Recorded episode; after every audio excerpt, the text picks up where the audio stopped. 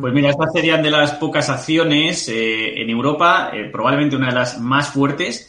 Y la verdad que no buscaría ahora mismo ningún punto de salida. Eh, yo creo que los puntos de salida hay que buscarlos cuando algo cae, ¿no? Y, tenemos que tener siempre un plan B para, intentar recoger nuestro capital y protegerlo. En el caso de lojistas, si se está dentro, como es el caso, imagino, de, Manuel, del oyente, eh, no, para de, no para de subir, eh, está en 23,74, hace unas semanas prácticamente la teníamos en entornos de 18, 19, está con muchísimo momentum, con muchísima fortaleza, obviamente le ha influido bastante que eh, probablemente vaya a entrar al selectivo eh, y, obviamente habrá muchos fondos ¿no? que, ya están comprando logista precisamente por, por ello.